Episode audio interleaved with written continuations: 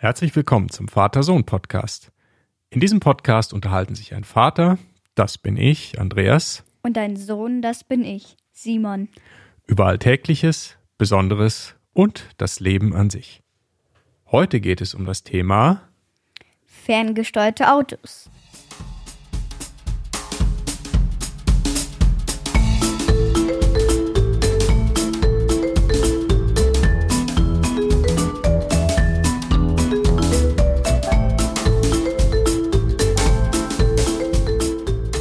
Hallo Simon, wie geht's dir? Mir geht's gut, ich freue mich schon.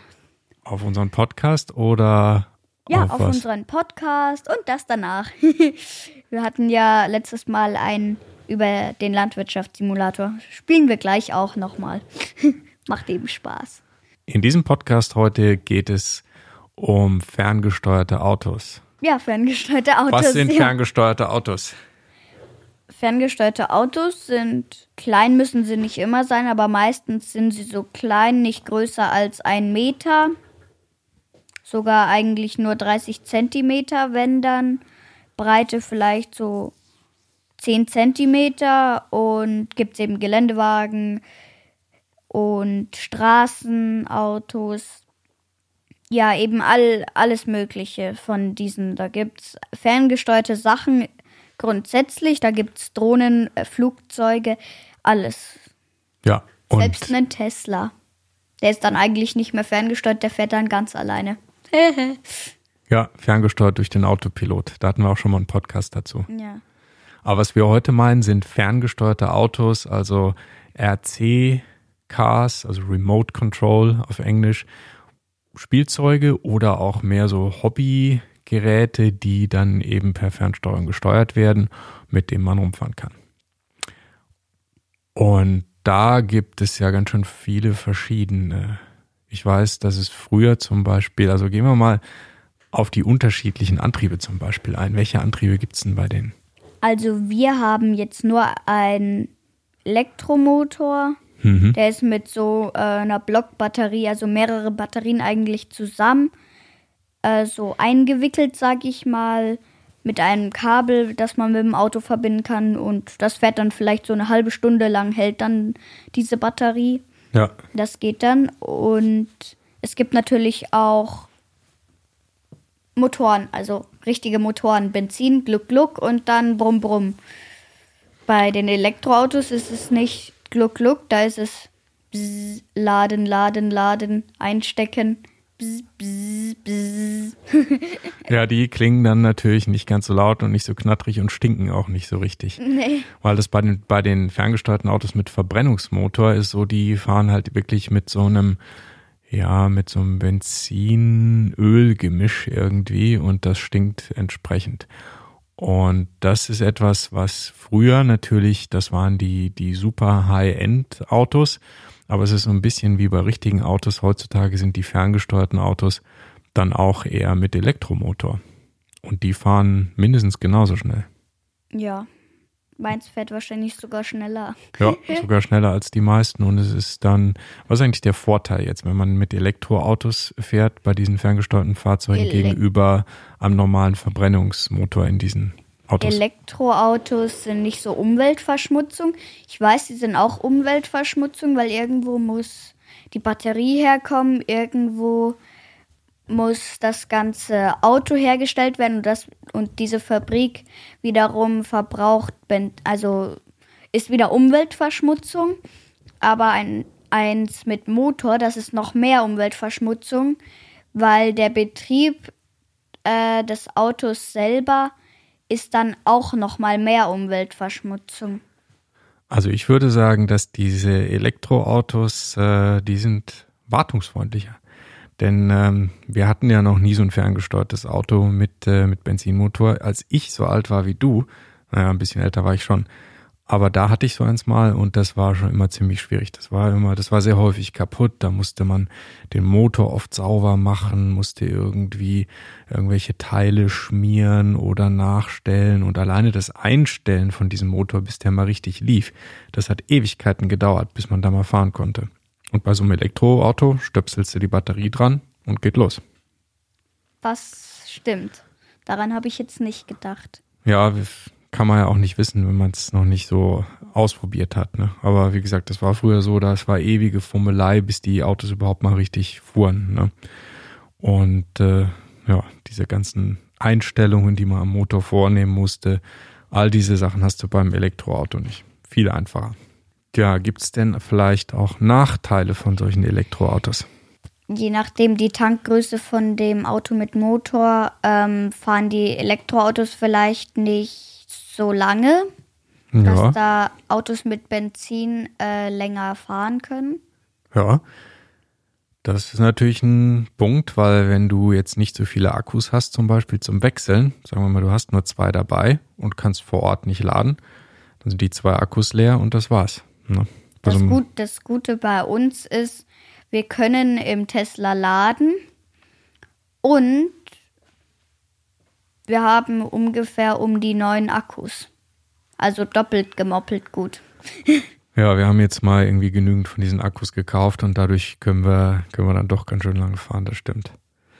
Ja, aber beim Benzinauto ist es natürlich ein bisschen einfacher. Du musst natürlich auch Benzin dann kaufen, aber füllst nach und fährst dann einfach weiter. So, ne, die Akkus. Äh, naja, äh, aber du hast ja schon gesagt, bis man das Auto dann wieder ankriegt. Ja, das ist teilweise schwierig. Das haben wir ja auch schon mal beobachtet an der Metro, weißt du noch? Da sind genau, wir mal gefahren. Sind, da sind wir mit Longboard gefahren, ich mit meinem Auto und du auch mit der Drohne. Und da ist dann auch einer mit so einem Benziner rumgefahren. Ja, und als wir den das erste Mal gesehen haben, da hat der ganz schön lange rumgefummelt, bis der, oder der fuhr der gar nicht, ne? Wie war das nochmal? Hat er immer rumgeschraubt und dann fuhr das Auto aber nicht und nach einer halben Stunde irgendwann mal ging es dann wieder los und dann ist er gefahren. Ich glaube, das war, weil das Auto irgendwie überhitzt war oder irgendwie sowas bei der, bei der, bei dem Wetter, dass dann der so rumgeheizt ist, dass es sich überhitzt hat. Das ist ja auch schon passiert, da hat er dann die Karosserie abgemacht. Ja, das ist also auch eine Möglichkeit, dass der Motor einfach zu heiß geworden ist. Ja, das ist natürlich bei Elektromotoren nicht so ein großes Problem, obwohl die auch heiß werden. So ein Motor, so ein Elektromotor bei diesen äh, Autos, der wird schon auch ziemlich warm. Ja, schon. Jetzt kommen wir doch mal auf die Größe der Autos. Die sind ja auch unterschiedlich groß. Da gibt es einen sogenannten Maßstab. Der Maßstab bezeichnet die Größe dieses Autos im Verhältnis zu einem echten Auto. Also, nehmen wir mal an, der Maßstab von einem ferngesteuerten Auto zu einem echten wäre 1 zu 1.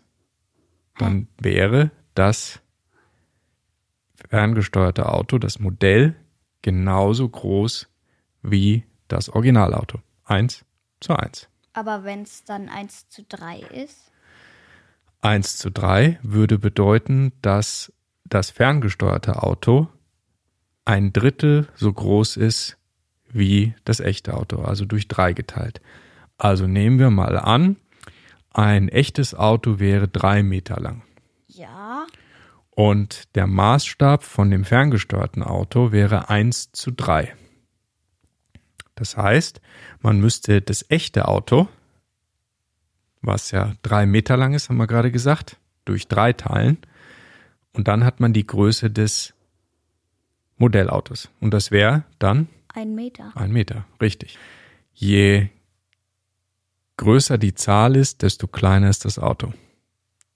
Also Maßstab 1 zu 1 wäre, das Modell ist genauso groß wie das Original. Maßstab 1 zu 2, das Modell wäre halb so groß. Maßstab 1 zu 10, das Modell ist nur ein Zehntel so groß. Die Autos, die wir haben, welchen Maßstab haben die denn? Weiß ich doch nicht. 1 zu 10, glaube ich. Aha. Das heißt, das Originalauto wäre zehnmal so groß. Ach so. Ja, schön. Aber trotzdem sind wir nicht in der Mathestunde. ist so. Ja, ja Mathe, das Leben so. besteht ja, aus Mathe. Das ist ja nicht nein, eine Mathe-Stunde. Das Leben besteht nicht aus Mathe. Immer wieder mal ist die nicht vermeiden. Ja, aber du hast gesagt, das Leben besteht nur aus Mathe. Nein, das habe ich nicht gesagt. Ich habe gesagt, das Leben besteht aus Mathe. Ja, Auch. schön, schön, schön. Jetzt haben wir über die Größe von den Autos gesprochen. Lass uns doch mal darüber sprechen, in welcher Art Gelände diese Autos fahren können. Was gibt's denn da? Also es gibt Straßenautos, Geländeautos. Ja, Geländeautos sind halt eher so fe gefe gefedert und Mhm. Die haben einen sehr großen Federweg, ne? Kann man richtig tief reindrücken und das federt dann rein und raus. das ist dann eher so Monster Truck. Ja, das sind natürlich die extrem gefederten. Die haben auch riesig fette Reifen.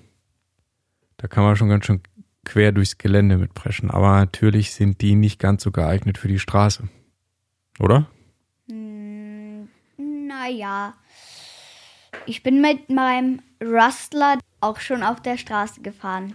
Geht auch, aber ist natürlich nicht perfekt dafür geeignet. So in Kurven und so sind die dann meistens ein Wer- bisschen wackelig. Wer jetzt noch nicht weiß, warum ich Huster und Rustler gesagt habe, mein Auto heißt Rustler und wir haben mal einen eigenen Familienfilm darüber gemacht, wie ich mit dem im Garten fahre. Dann hat der Papa sich verschrieben oder hat einfach den Namen nicht gescheit äh, gemerkt und hat dann in den Film Huster geschrieben. Das war dann der Huster. Hey, ich glaube, So. das muss ich mal rausschneiden hier. Nee, nee, nee, nee. Okay, jetzt kommen wir wieder zur Sache. Komm mal wieder Es zur gibt Sache. auch welche für Straßen. Zum Beispiel. Zum Beispiel. zum, Beispiel. zum Beispiel äh, Autos für Straßen. Ah, ich glaube, es gibt auch welche für die Straße. Das sind die für die Straße. Ach, die. Was haben wir denn? Eher, eher beides irgendwie so, so, so mittel. Zur Mitte. Die sind so leicht geländegängig, aber nicht keine Monster Trucks, aber auch nicht wirklich reine Straßenfahrzeuge. Ne? Nee, auch nicht. Wo kann man denn mit so einem Auto gut fahren? auf sonntags auf einem Parkplatz. Wir sind immer auf dem Metro-Parkplatz gefahren. Oder ihr schaut vielleicht, das haben wir auch schon mal gemacht, ist aber nicht so gut. Wenn es gibt ja in München auf der Goteboldstraße so eine BMX-Bahn, wenn da gerade nichts los ist, kann man da vielleicht auch mit seinen Autos fahren, je nachdem, was man hat und wie man das findet. Es gibt so viele Sachen. Am Sonntag kann man auf irgendwelche Einkaufsparkplätze fahren, darum heizen oder irgendwie Skaterplatz. Wo wir auch schon mal waren, das war eine extra für Modellbaufahrzeuge Ja, gedachte genau. Strecke. Ne? Das, das war irgendwie in der Nähe vom Münchner Flughafen, ganz nebenbei. Und wir standen da so, wollten gerade unsere Autos auf der Bahn setzen, fällt so ein großer Schatten über uns. Über uns landet so ein Emirates Doppeldecker äh, Flugzeug und wir so, oh, regnet's. Ein A380 war das ja, ja, der ich war schon, ja. Der war riesig, ja, ja, das ist, ist direkt an dem, äh, an der Landebahn vom Münchner Flughafen ist diese Strecke, das ist eine Motocross-Strecke, also für, für Motorräder. Und da ist auch die Strecke für die, für die ferngesteuerten Autos. Die ist ziemlich cool, die Strecke, ne? Mit so einem Fahrerstand kann man oben stehen. Naja, die, aber das Blöde ist, man muss dann die Treppe runterlaufen und auf die Bahn dann gehen, wenn sein Auto mal wieder umgefallen ist. Ja, da muss man halt gescheit fahren, da fällt es auch nicht um. Ja, ja, ja, ja, ja, sagt der, dem ich die ganze Zeit sein Auto hochgeholt habe. Oder war es umgekehrt? Ich glaube, wir haben uns beiden gegenseitig immer geholfen. Schon. Ne? Naja, das. Also das ist eine Empfehlung. Diese Strecke, die, die ist cool. Also wer in München wohnt, sollte da mal gucken gehen. In der Nähe vom Flughafen gibt es eine Strecke. Sehr empfehlenswert, sehr nette Leute und äh, Auch eine nicht tolle länger Strecke. als eine halbe Stunde weit weg. Okay. Dann würde ich sagen, machen wir für heute Schluss. Genau. Und. Danke ja, für das nette Gespräch, Simon. Ja. Und wie immer findet man ja die Shownotes und alle Infos zu diesem Podcast auf vatersohnpodcast.de. Okay. Ciao. Ende. Musik bitte.